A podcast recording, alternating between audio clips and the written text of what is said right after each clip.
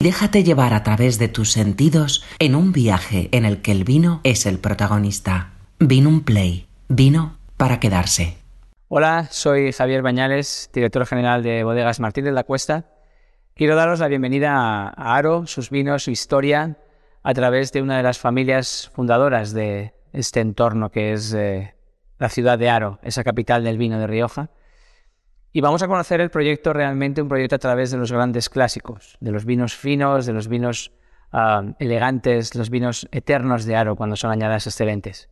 Bodegas Martínez de la Cuesta es una bodega familiar fundada en 1895 por Félix Martínez de la Cuesta y que desde entonces además tenemos el privilegio de poder decir que sigue siendo una bodega familiar. Estamos en algunas líneas, estamos en cuarta y quinta generación, en otras en tercera, y además eh, contamos con cinco miembros de la familia trabajando en la bodega, con lo cual se respira ese ambiente, esos valores fundacionales de un proyecto enfocado a los vinos de alta gama, a los vinos de alta calidad, eh, con una personalidad muy concreta, que es el ADN de los vinos clásicos.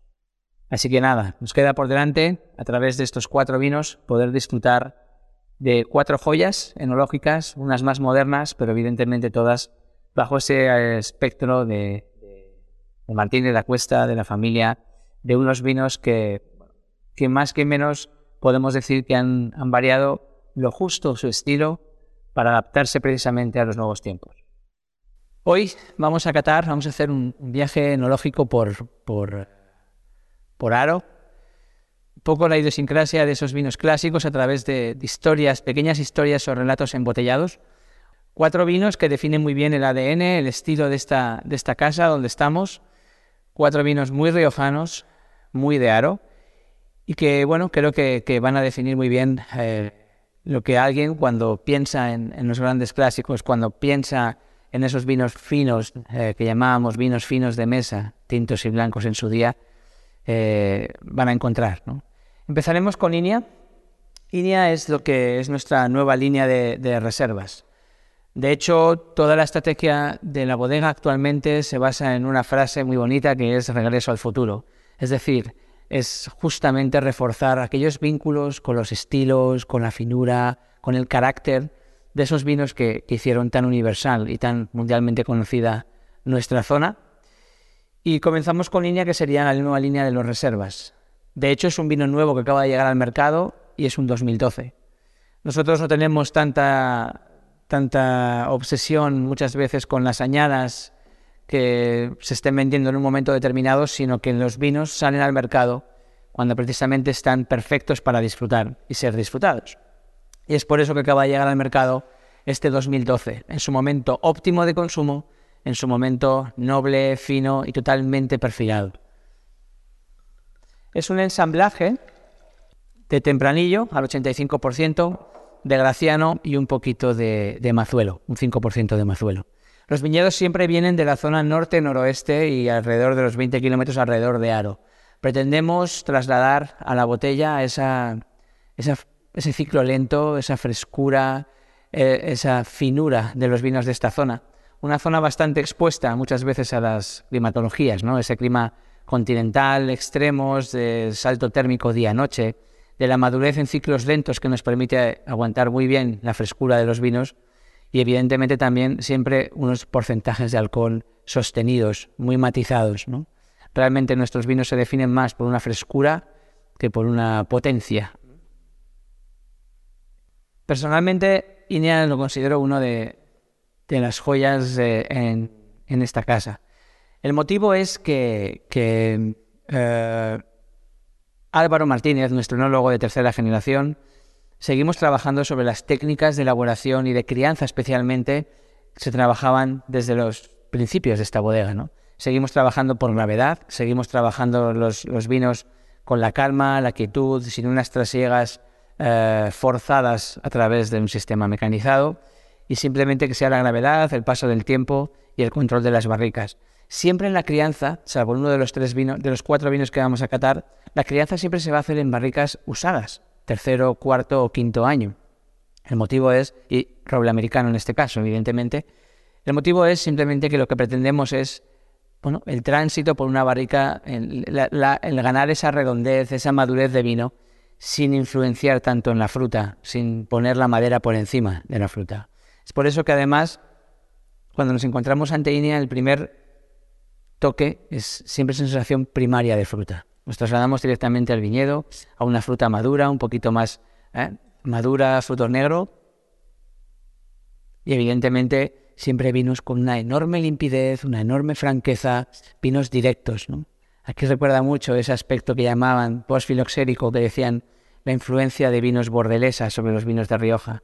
Aquí estaríamos en esa línea, ¿no? Los vinos muy rectos, muy directos. La verdad es que han pasado 10 años y lo más bonito de este vino es que sigue teniendo ese recuerdo primario.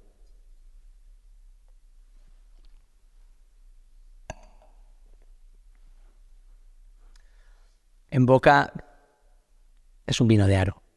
En boca directamente tenemos la frescura, esos vinos más, a veces, muchas veces más delgados, no tan opulentamente con cuerpo, sino delgados, magros, muy finos. Una frescura a raudales que es lo que decíamos, ¿no? Ese pacto con el diablo que tiene Aro llamado tiempo. En Aro todo sucede más lento y en Aro cuando algo es muy bueno es eterno. Y en este caso siempre lo vemos a través de sus vinos, ¿no? Las bocas de los vinos con frescura, con acidez, bien matizadas. De nuevo, lo mismo que nariz, limpieza, eh, unos terciarios de sotobosque, despreciados, pero muy, muy bien integrados, ¿no? Y la madera, curiosamente, estamos hablando de vinos clásicos y la madera está en un tercer o cuarto plan. Ahí está, como se recuerdo, el vino lo ha terminado y sobre todo un tema importante para nosotros como es ya no tanto las crianzas, que muchas veces se pueden desarrollar, se puede hacer, es decir, simplemente es cualquier bodega, ¿no? Puede realizar una crianza de vinos como la que hacemos nosotros.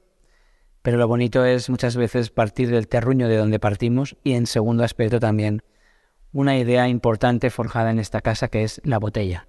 La botella como directora de orquesta, la botella como ah, esa fase fundamental en los vinos, independientemente del tiempo que los pone listos para beber, que nos pone en su equilibrio máximo. Y nosotros pues tenemos una cierta obsesión positiva ¿no? por, por el hecho de criar los vinos en botella.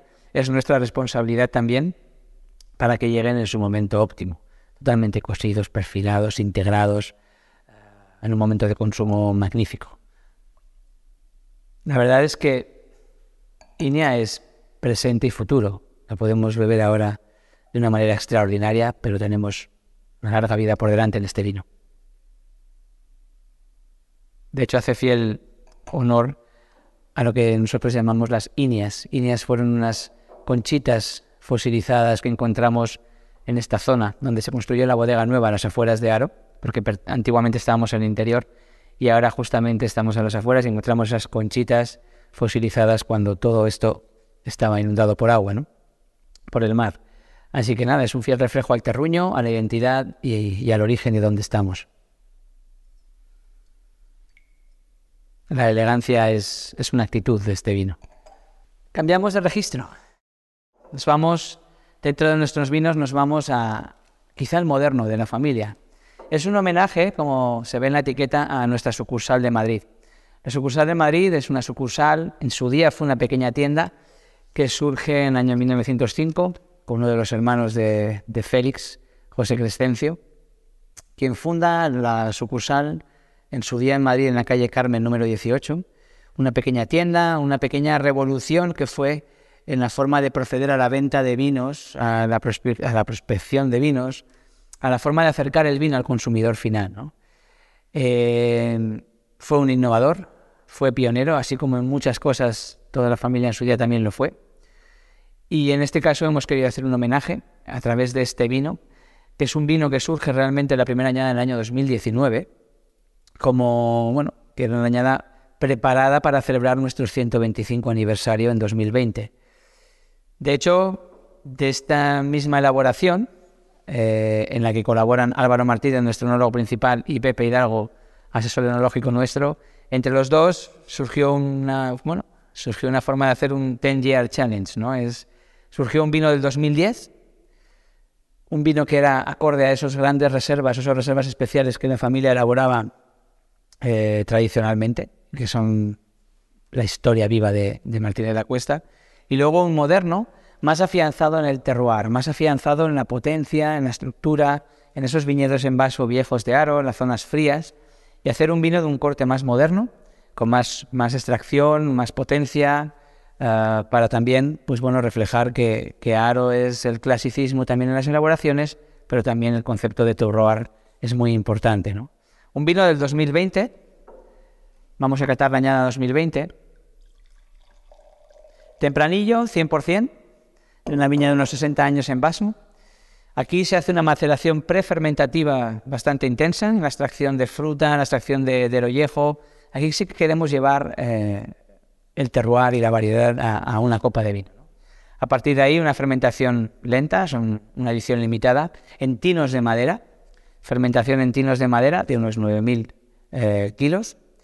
Y a partir de ahí, el envejecimiento se hace en roble francés nuevo.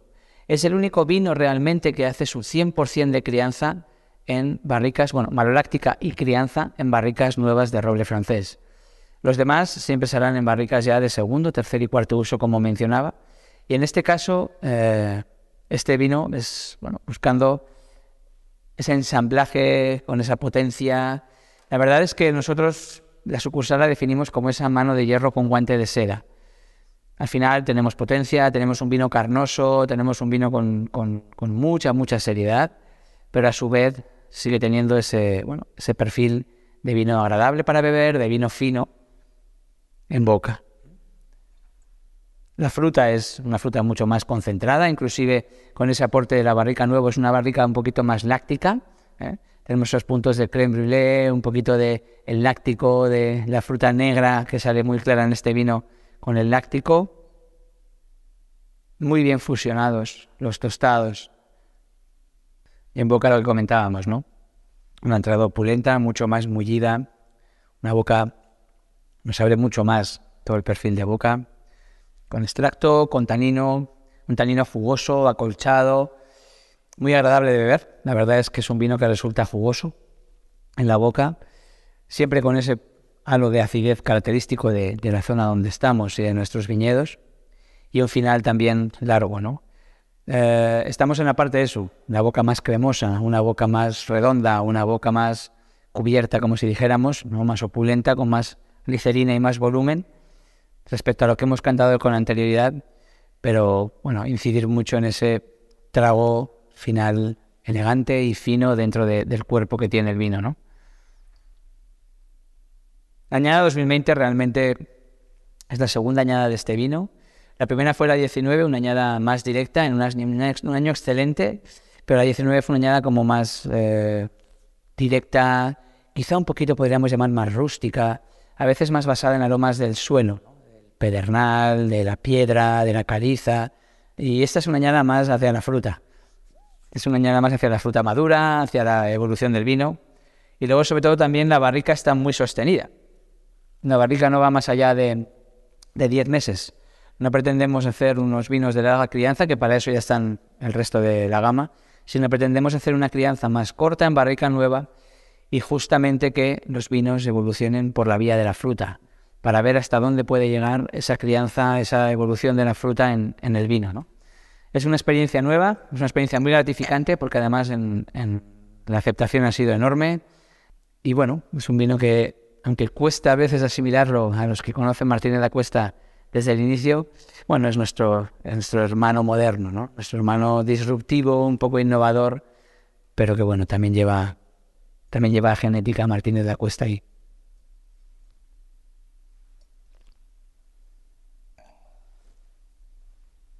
Vinos a disfrutar con su evolución. De hecho, no son botellas inmediatas, son botellas para eso que nos gusta que pase en botella el vino, es para dejar que pase tiempo. Son catas muy tranquilas.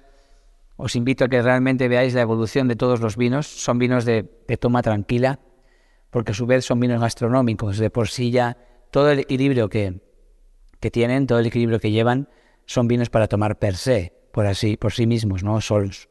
Al margen de ahí, pues justamente el abanico gastronómico que podamos utilizar con todos ellos es amplísimo, precisamente por, por, por ese equilibrio enorme que llevan los vinos. No hay nada, muchas veces decimos que no hay nada más eh, gastronómico o glu, glu que ahora está muy de moda esta acepción, que los grandes vinos clásicos, los vinos terminados, perfilados y, con los taninos muy pulidos.